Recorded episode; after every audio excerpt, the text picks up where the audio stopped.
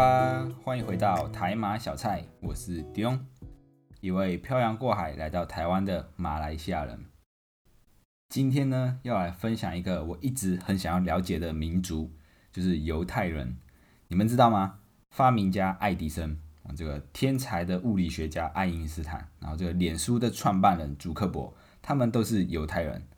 那为什么会想要很想要了解这个犹太人？是因为通常我们听到犹太人，第一个印象就是他们是少数、很少数的族群，但是他们却拥有大多数的财富，而且他们通常也是世界上最优秀的一个族群。所以哦，想要成为有钱人，就要先了解这犹太人。但是犹太人他们跟其他民族不一样的东不一样的地方，就是犹太人其实长期以来没有一个就是属于自己的国家，那也没有一个很单一的聚集地。这可能跟战争以前的战争有很大的关系，大概就是犹太人以前啊一直被这个驱逐，然后还有经历过这个纳纳粹的大屠杀等等。那这些这些就是有兴趣的人可以去了解一下犹太人的历史。今天主要要跟大家聊的事情是犹太人的教育。犹太人作为一个少数民族，就是又没有自己的国家，那为什么他们还可以成为世界上拥有很多财富的一个族群呢？那其实就是要跟犹太人的教育方式有很大的关系。今天假设我们遇到火灾或者是生命危险的时候，比如说被打抢，那我们会选择带什么东西逃命呢？哦，一般假如果在家里发生火灾，我们可能就会带着钱啊，或者是一些重要的文件等等。比如说像像我，我就会比较会有危机意识，所以我都会把很重要的东西都放在一起啊，可能钱啊，或者是重要的文件啊。证身份证之类都会放在一起。那当然，这个有一个缺点啊，就是如果小偷来啊，他就很就是很很方便啊，就是把这一箱这一箱的东西偷走，那就把全部人都拿走了。所以对于我们来说，就是广义来说，对于华人，当我们面临到这种生命危险或者是火灾的时候，我们很有可能会带走就是这些钱财或者是一些重要的东西，因为这些东西可能是我们辛苦得来的，就会觉得如果被大火烧烧掉或者什么，就觉得很可惜。但是犹太人的想法又很不一样哦。犹太人觉得唯一要带走的东西就是教育，因为智慧是别人抢不走的。哇，瞬间就觉得那个整个城市就完全不一样。那一个是金钱，然后贵重的物品；另外一个是教育，就是就是摸不到，然后也也抓不到一种东西。所以可以看出，其实犹太人对于教育跟学习是非常重视的，尤其是在。犹太人里面当老师是一个社会地位非常高的一个职位，那这很有可能是跟他们的历史有关系，因为以前嘛一直被追杀，然后一直到处逃亡，所以他们可能就就算带着这些很贵重的钱财，也有可能会被人抢走，或者是到了其他国家，这些钱也用不到。所以，但是如果我们今天有智慧的话，反而不管我们到什么样的地方，都可以有办法继续生存下去啊，所以。可能是因为这样的缘故，所以犹太人就觉得教育是一件非常重要的事情。这里就跟大家分享一个我在网络上面看到的一个犹太妈妈的故事。那这个犹太妈妈，这个故事是犹太妈妈在中国的故事。为什么这位犹太妈妈会在中国呢？因为她的父母是犹太人，然后在第二次大战的时候就逃亡到上海，然后逃亡到中国，然后在那边就生下了这个犹太妈妈。那后来这个。他的母亲就抛弃他们，然后他的爸爸也在他小时候就过世了，所以这位犹太妈妈就是从很小的时候就自己独自一个人在中国生活，然后无依无靠的，啊，就是被迫从小就要开始打工赚钱这样子。那也因为从小就没有父母可以依靠，所以他很早就在中国结婚啊，也生也生了三个小孩。那后来就是在以色列跟这个中国有这个邦交之后，那他就有机会可以回到他的故乡。所以他那时候就决定，他要回到他的故乡啊，就是踏上这一个寻根之路。像我们以前也是，我们马来西亚的，我的祖先祖先那一辈，可能以前以前的时候也是从中国那时候从中国南洋到马来西亚的。那后来就是有些人就会会回到中国去寻根，就是看看他们的老家是在哪里这样子啊，就是踏上这个寻根之路。那一开始的时候，这个犹太妈妈她就是自己一个人先回去。因为毕竟要带着三个小孩回去还是有点困难啊。那时候他只带了三个月的生活费回去啊，就回到以色列去生活。刚开始的时候，他除了要学习基本的生活语言之外，那他就只能开一个小摊贩，然后卖春卷，啊就在中国学学的春卷。那卖的春卷一天大概只能卖到可能八十块台币左右。一开始真的就是很辛苦，啊赚的钱也很少。但是一年多之后，慢慢慢生意开始稳定之后，他才把他的小孩从那个中国带回来以色列啊，三个小孩带回来。那因为文化的不同跟教育方式的不同，一开始孩子刚到这个以色列的时候，其实就受到很多就是邻居的责难啊。因为这个犹太妈妈虽然是犹太的血统，但是她在中国土生土长，也算是一个中国妈妈。那中国人呢，就是秉持一种观念，就是跟我们父母观念一样，就是父母会觉得我们自己再辛苦，也不也不能辛苦到小孩，自己可以吃苦，但是给小孩的东西要是最好的。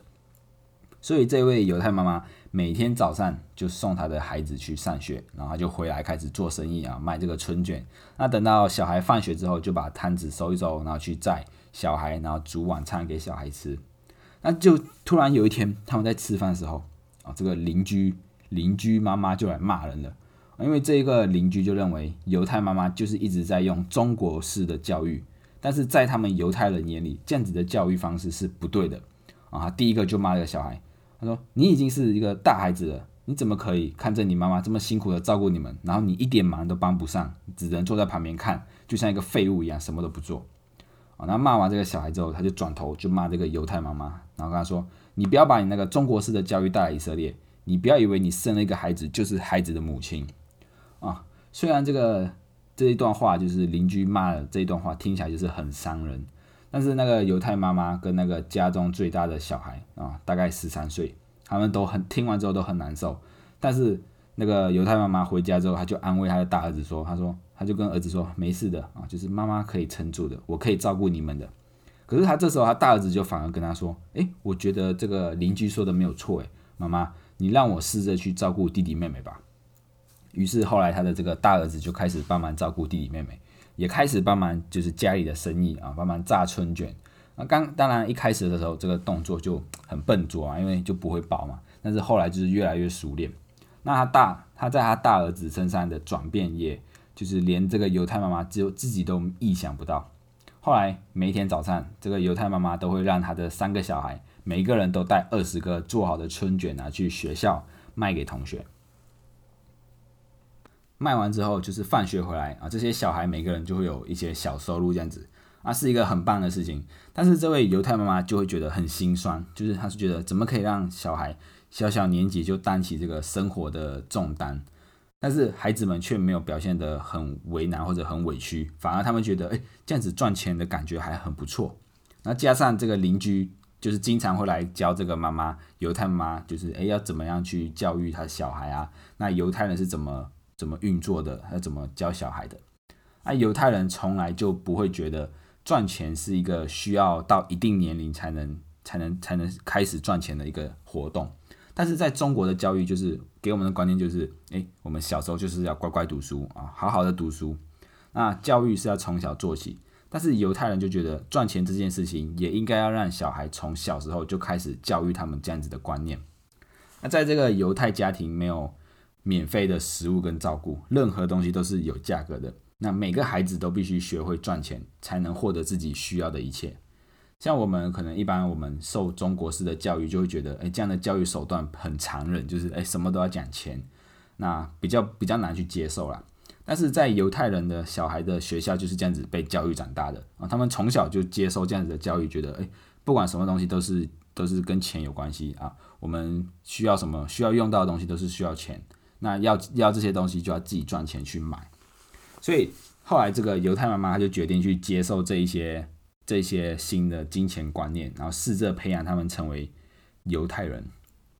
之后，他们的家里就开始了这个有偿的生活机制，就是在家里不管任何东西，可能在家里吃饭啊，小孩就要给妈妈八块钱啊，洗一次衣服可能要给四块钱。那在收就是在收费的同时，就是这个犹太妈妈，他也给他们的小孩有一个赚钱的机会，就是他们会妈妈犹太妈妈会把春卷包好之后，那给小孩。啊，每每一个可能卖两块钱给小孩，然后让小孩子去学校啊，不管他们要卖什么样的价格都可以，反正他们利润就是他们自己拿。那第一天下午回来之后，这个犹太妈妈跟他就知道了，哎，他他他的三个小孩卖春卷的方式既然截然不同，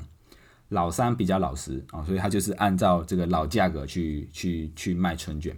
但是老二就用了批发的手段，他就直接跟那个学校的餐厅就是跟他说，哎，我这里有这个春卷，那我用比较便宜的价格买全部卖给你，就是有点像是批发商啊，就把全部的春卷批发给学校的餐厅卖。啊，那个餐厅，呃，学校的餐厅也很同，也很爽快就答应了，说可以，那每天让他送一百个春卷去，所以从原本的二十个，然后变成一百个。但是老大的方式就是更出人意料，他就他直接在学校办了一个带你走进中国的讲座，因为他从小就在中国长大嘛，所以他让他来讲出中国的一些故事，就是诶很吸引别人。那你们要进来听这个讲座，就要付一个入，就要买入场券啊，可能每人付八块钱。那同时还可以招待你们吃春卷这样子啊，所以这个入场券的收入扣掉场地费用之后，哎，就赚了一笔钱。所以除了这个犹太妈妈就觉得，哎，除了老三的方法之外，其实老大跟老二的方法都超出他的想象。就是既然会有这种行销的方式，那这个妈妈真的就是完全没有想到，就是在短短的几天之内。以前这个小孩可能就是乖乖什么都不会，竟然变成一个很精明的小犹太商人，